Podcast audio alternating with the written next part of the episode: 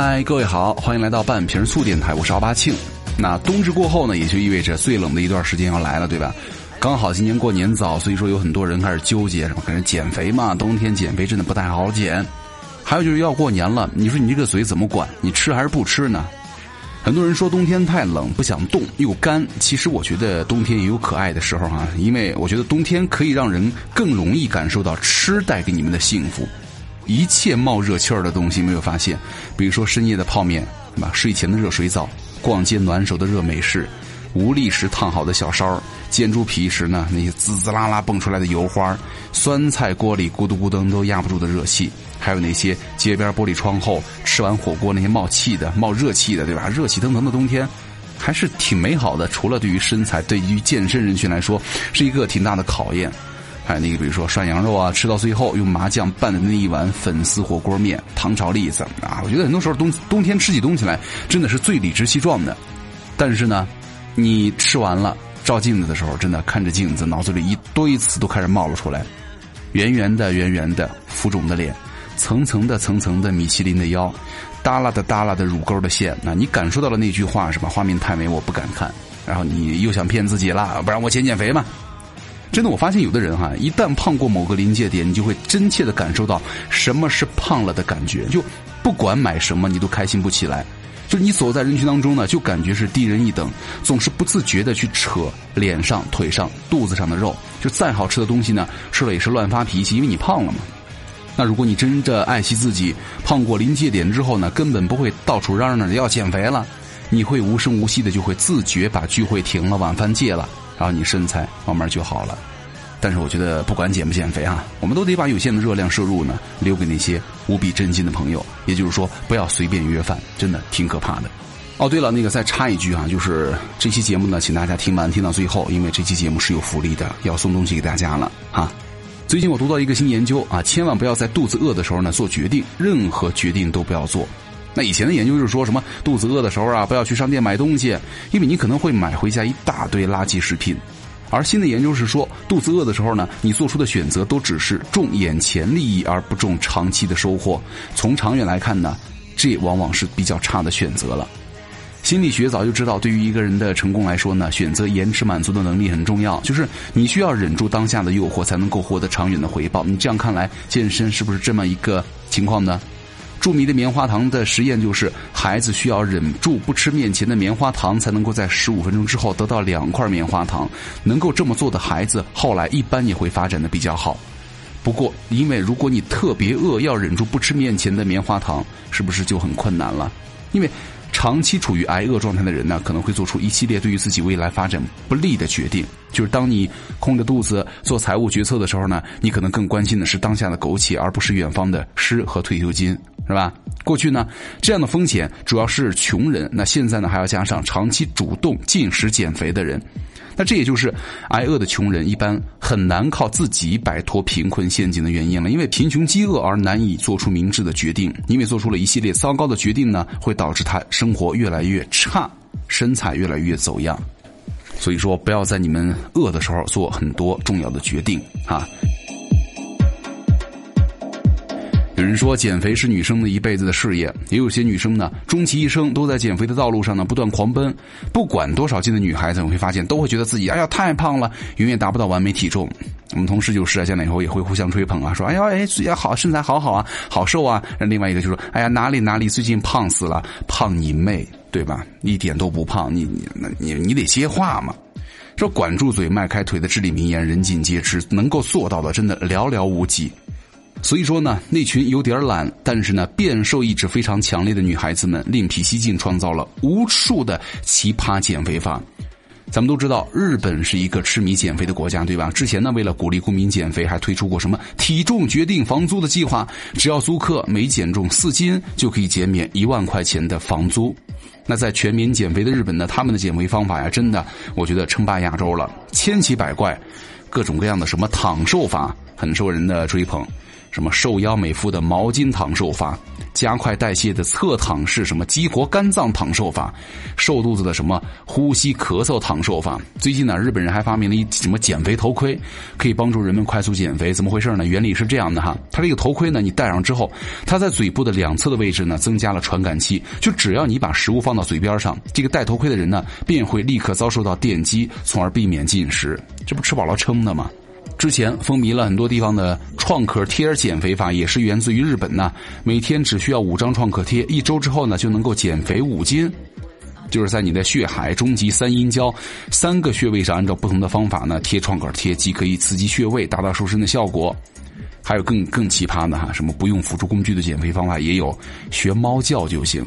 是号称这种猫式的伸展减肥法呢，跟瑜伽类似，只需要把一个动作呀重复十次，立马会瘦腰瘦腹。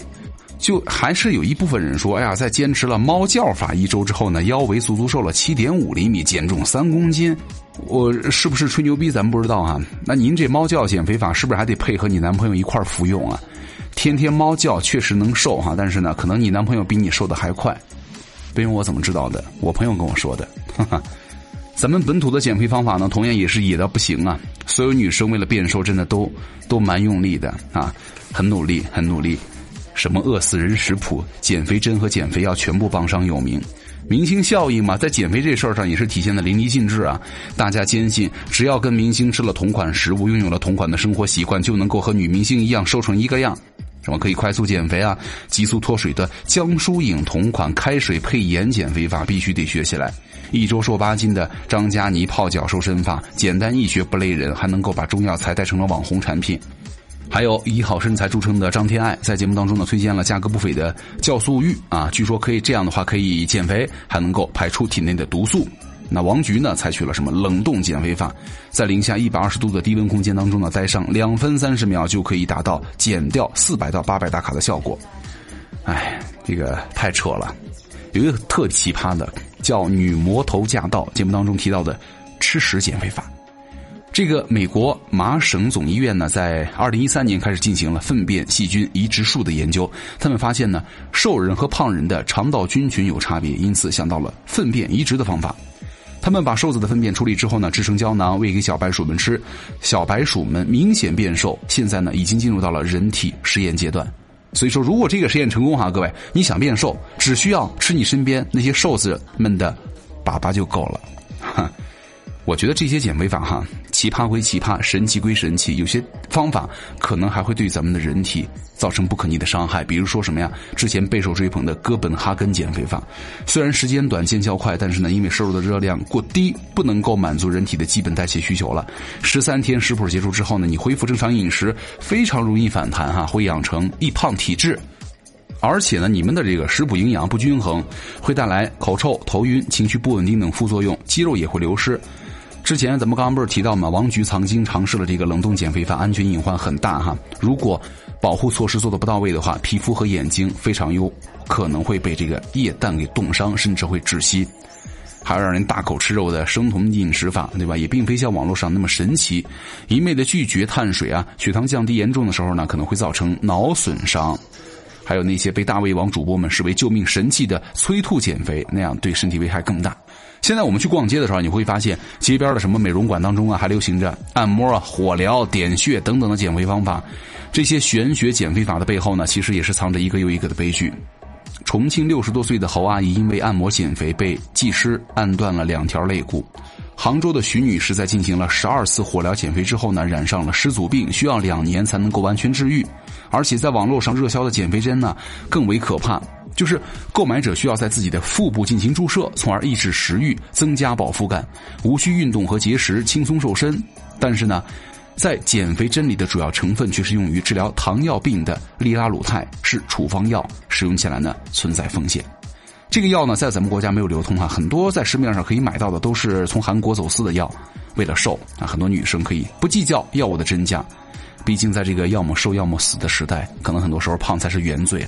我觉得现在很多人的审美啊，真的变得很狭隘了，就觉得体重必须得一百以内，腿不能太粗，屁股不能太大，啊，呃，大众把这个瘦当做美的唯一形态，我觉得这个真的太畸形了。所有人都在追求所谓的苗条身材，以胖为耻，这个是不对的哈。以胖毁所有啊，所有的苦都源于胖啊，再瘦点就好了，这样的很 low 的想法层出不穷。如果你们也是这样的想法的话，真的不要这样，求你了，节目白听了，对吧？说几个之前我看到的这个小研究哈，跟大家来一起分享一下。比如说减肥的人呢，晚上可以吃饭，对吧？不吃晚饭的好处可能只有省钱了。减肥不是一顿饭的事情，能不能减肥呢？取决于你们每天的能量的摄入是否小于消耗。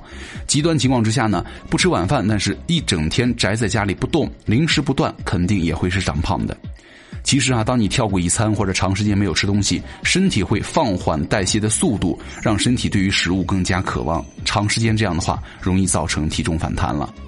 但是晚饭还是不要吃太多了，毕竟减肥的诀窍是管住嘴，迈开腿，对吧？好好吃晚饭，不要再为难你们自己了。虽然很多时候哈，我们经常说过劳肥，但实际上忙碌的本身并不会让人变胖。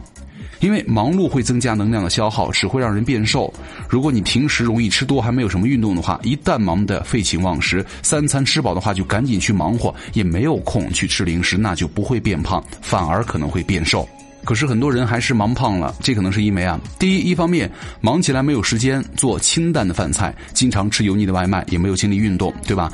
第二个方面，忙的睡不够觉，也会让人食欲大增。同时呢，压力大会让体内的皮质醇的水平升高，让人更容易暴饮长胖。而这种的压力和体重之间的关系呢，女性要比男性强，这就可怕了。不过我觉得忙也不一定得非得吃什么油腻的外卖啊，咱们可以把早餐的煎饼果子改成牛奶冲纯燕麦。全麦面包啊，煮鸡蛋，无糖酸奶啊，配点比如说小圣女果、生菜、黄瓜片啊、彩椒啊都 OK。即便是叫外卖，也可以多叫点清蒸类、水煮类和凉拌类的菜，少点过油的菜，比如说地三鲜呐、干煸豆角啊。万一菜太油的话也不怕，上菜再吃也挺好的。除了这个，还有什么零食啊？呃，有些零食我觉得还是有魔力的，它们拥有让人每次去超市都在存放着他们的货架上流连忘返的神奇力量。比如说沙琪玛，对吧？为什么很多人喜欢吃这个沙琪玛呢？因为沙琪玛的本质啊，就是糖裹着的油炸面条子，每一口都有油脂和糖分在口腔里翩翩起舞，这谁能顶得住？谁受得了啊？所以说沙琪玛究竟有多厉害呢？我们拿沙琪玛和米饭来做个对比哈，一百克沙琪玛当中含有两千一百三十千焦，就是五百零九千卡的热量，而一百克米饭呢，含有一百一十六千卡的热量。一百克沙琪玛当中呢，含有三十点一克的脂肪，而一百克的米饭当中呢，只含有零点三克脂肪。一百克沙琪玛当中呢，含有五十三点一克的碳水化合物，而一百克的米饭当中呢，含有二十五点九克的碳水化合物。还记得那些因为减肥而不敢多吃米饭的日子吗？下次再看到超市里买一送一的沙琪玛，请你们好好想一想。但是也有一些研究发现啊，用那个非主力的手吃零食会减少吃零食的量。也就是说，你想吃零食的时候呢，可以用左手吃。那如果你是左撇子，那就反过来。所以说，今天就是嘚不嘚聊了一些减肥的、吃的一些乱七八糟的方法哈。但是还是希望各位能够让心情保持愉快，这样的话我们才会更好的去生活嘛，对吧？有一些小方法保持心情愉快，早睡早起，神清气爽，多晒太阳，奖励自己。然后呢，有一两个真正的兴趣和爱好，保持学习新事物的状态，不管学什么，不要过度关注网上的负面新闻，不要和杠精去纠缠。那说到这儿呢，跟大家来说一个小福利吧，就是我们早上啊，早餐很重要，对吧？不能不吃。那吃点什么呢？给大家推荐的是诺特兰德树莓味儿的高蛋白代餐粥。这个是我这几天一直在吃的哈，它有几种东西，我觉得还蛮好的。第一个燕麦加荞麦，对吧？这两个组合之后呢，可以增强我们的饱腹感。第二就是它们含有百分之三十的优质蛋白质、酪蛋白和乳清蛋白，可以满足日常的蛋白需要。另外还有百分之十点二的膳食纤维，燕麦、荞麦、奇亚籽啊、菊粉呐，提高饱腹感、吸附脂肪、促进消化。它是里面还有一些冻干的那个树莓干哈，口感酸甜，我觉得主要是玫红色吧，玫粉色。拍照真的很好看，呃，我以为它这它有一盒嘛，一盒是五包，也很便携，主要是真的挺好看的，粉粉的。我刚开始以为就是会很甜，但是喝下来第一感觉就是不会很甜，也不 不会很腻，没有很重的奶的味道，这个很重要哈。可能很很多人跟我一样，就如果特别腻的这个奶味重，我一般都不会再尝试了。那这款诺特兰德的树莓味的高蛋白代餐粥呢，是完全 OK 的，就是你拿温水一冲就行了，牛奶一冲也行啊。就是如果大家想了解一下的话，也可以去关注诺特兰德的官方这个微博，或者去他们的天猫旗舰店去搜一下就行了啊。那今天呢，就是听到这儿的。我会把这期节目呢放到我微博里的置顶啊，你可能可以找我微博奥巴庆，然后呢，我会从微博的留言当中呢抽五个吧，每人送一份这个代餐粥给你们体验一下。我个人感觉口感真的很不错哈，希望你们都能够在这个冬天是吧瘦下来吧。好，感谢各位收听本期的半瓶醋电台，我是奥巴庆，我们下期见了，拜拜。